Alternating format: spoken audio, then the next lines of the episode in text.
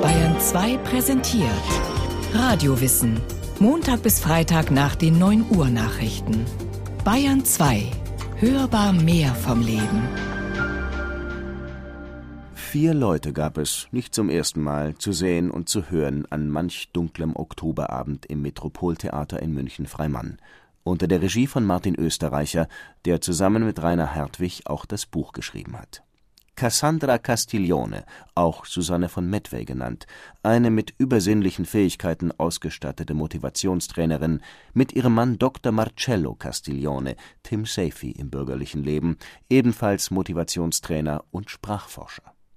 Diesem illustren Ehepärchen zur Seite traten Sonja Petrovna alias Julia Koschitz, Mentaltrainerin mit großartigen Leistungen auf dem Gebiet des unbegründeten Minderwertigkeitskomplexes und ihr heimlich in sie verliebter Jojo Hollerbach, eigentlich David Balke, DJ und Roadie seines Zeichens. Und, das wurde fast vergessen, starken Hamlet-Ambitionen. Herzlich willkommen zu unserer Anleitung zum Unglücklichsein. Liebe Teilnehmerinnen und Teilnehmer, machen wir uns nichts vor. Unglücklich sein kann jeder. Sich unglücklich machen aber will gelernt sein. Die Teilnehmerinnen und Teilnehmer, das sind wir alle, die Zuschauer. Unglücklich sein kann jeder, sich unglücklich machen will gelernt sein. Von oder bei wem? Es muss doch jemanden geben, der es uns beibringt. Zitat Die Zahl derer, die sich ihr eigenes Unglück nach bestem Wissen und Gewissen selbst zurechtzimmern, mag verhältnismäßig groß scheinen. Unendlich größer aber ist die Zahl derer, die auch auf diesem Gebiet auf Rat und Hilfe angewiesen sind. Ihnen ist das Folgende als Einführung und Leitfaden gewidmet, schreibt, um das Geheimnis zu lüften, Paul Watzlawick, der österreichische Psychotherapeut und Kommunikationswissenschaftler 1983 in seinem Buch Anleitung zum Unglücklichsein und diese Anleitung ist seit ihrem Erscheinen ein Kultbuch, ein Bestseller mit einer Auflage von über einer Million Exemplaren, ein Dauerbrenner für alle, die, na klar, eigentlich glücklich sein wollen. Aber die Weltliteratur allein schon hätte uns längst misstrauisch machen sollen. Unglück, Tragödie, Katastrophe, Sünde, Wahn, Gefahr, das ist der Stoff, aus dem die großen Schöpfungen bestehen. Machen wir uns doch nichts vor. Was oder wo wären wir ohne unsere große Unglücklichkeit? Wir haben sie bitter nötig, im wahrsten Sinne dieses Wortes. Liebe Teilnehmerinnen und Teilnehmer, kommen wir also vom ganz grundsätzlichen großen Ganzen zum individuellen Unglücklichsein im Privatleben. Wir möchten uns nun nacheinander den drei großen Themen des Lebens widmen als da wären Liebe, Geld und geistige Gesundheit das Unangenehmste zuerst. Das, ich dachte, Lösungen wäre gestrichen. Für später. Ich verstehe jetzt gar nichts. Nein, ich verstehe jetzt gar nichts mehr. Ja, ist doch klar, wir fangen mit dem Unangenehmsten an. Und das wäre? Die, die Liebe, meine Damen und Herren, die Liebe ist ein Spiel. Und Spielregel Nummer eins ist, sie ist kein Spiel, sie ist tot ernst. Nirgends kann man so viel verkehrt machen wie in der Liebe. Das beginnt schon bei den ersten Annäherungsversuchen, geht dann weiter bei der. Ähm, sag mal. Geht dann weiter bei der Wahl des falschen Partners. Hör mal! Geht dann weiter bei der Wahl des falschen Partners, endet dann möglichst in einer schrecklichen Ehe, die im Idealfall durch Eifersucht zu einer kleinen Hölle ausgestaltet werden kann. Ähm, Im Leben gibt es zwei Tragödien. Die eine ist die Nichterfüllung eines Herzenswunsches. Die andere ist seine Erfüllung, hat George Bernard Shaw einmal gesagt. Mit anderen Worten, es ist stets besser, hoffnungsfroh zu reisen, als anzukommen. Statt sich also auf ein erreichbares Ziel hin festzulegen, sollte man möglichst mit völlig falschen Vorstellungen an die Sache herangehen. Es würde mir nicht im Traum einfallen, einem Club beizutreten, der bereit wäre, jemanden wie mich als Mitglied aufzunehmen, soll angeblich Groucho Marx kurz und prägnant behauptet haben, schreibt Paul Watzlawick. Und weiter im Kapitel? Wer mich liebt, mit dem stimmt etwas nicht. Wenn Sie sich die Mühe nehmen, die Tiefe dieses Witzes zu ergründen, sind Sie bereits gut auf das nun folgende vorbereitet. Geliebt werden ist auf jeden Fall mysteriös. Nachzufragen, um Klarheit zu schaffen, empfiehlt sich nicht. Bestenfalls kann es der andere ihnen überhaupt nicht sagen. Schlimmstenfalls stellt sich sein Grund als etwas heraus, das sie selbst bisher nicht für ihre charmanteste Eigenschaft hielten.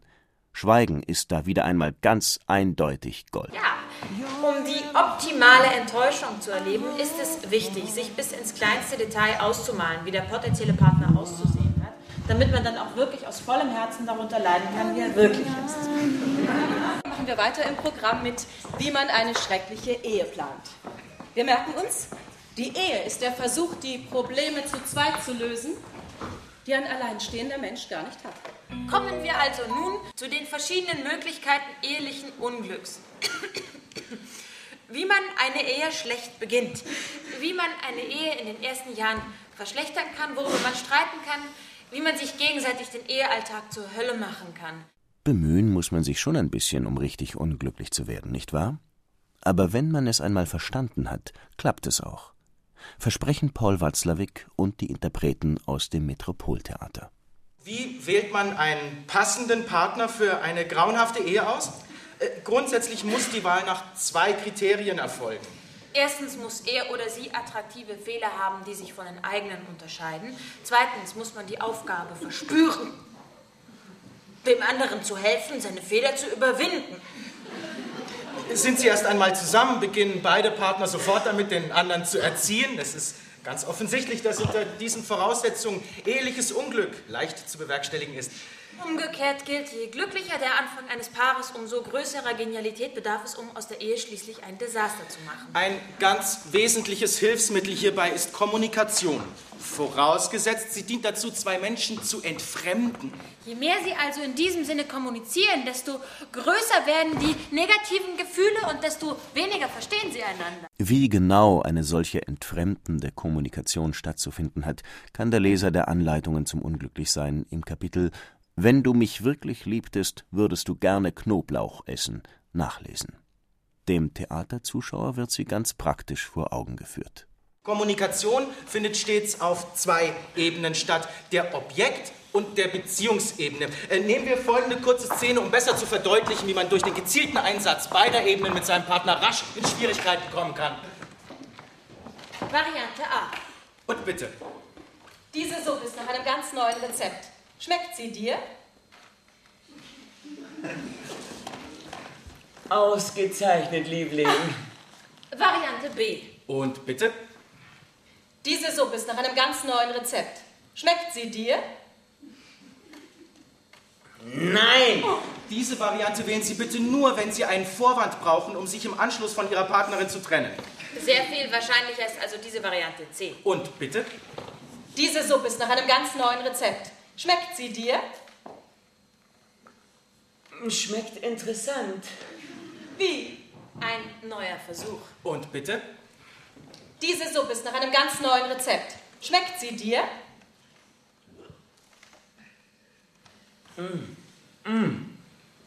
Lecker. Möchtest du noch nachhaben? Du kannst mir ruhig sagen, wenn sie dir nicht schmeckt. Sie sehen schon, das Problem ist auf der sogenannten Objektebene. Also was den Gegenstand Suppe anbelangt, müsste seine Antwort Nein. lauten. Auf der Beziehungsebene müsste er Ja. sagen, denn er will sie ja nicht verletzen. Was sagt er also? Und bitte? Diese Suppe ist nach einem ganz neuen Rezept. Schmeckt sie dir? Jein. Unter den Kommunikationstrainern, die treuherzig annehmen, es gäbe so etwas wie richtige Kommunikation, deren Grammatik man erlernen kann wie die einer Fremdsprache, empfehlen diese Antwort. Und bitte? Diese Suppe ist nach einem ganz neuen Rezept. Schmeckt sie dir?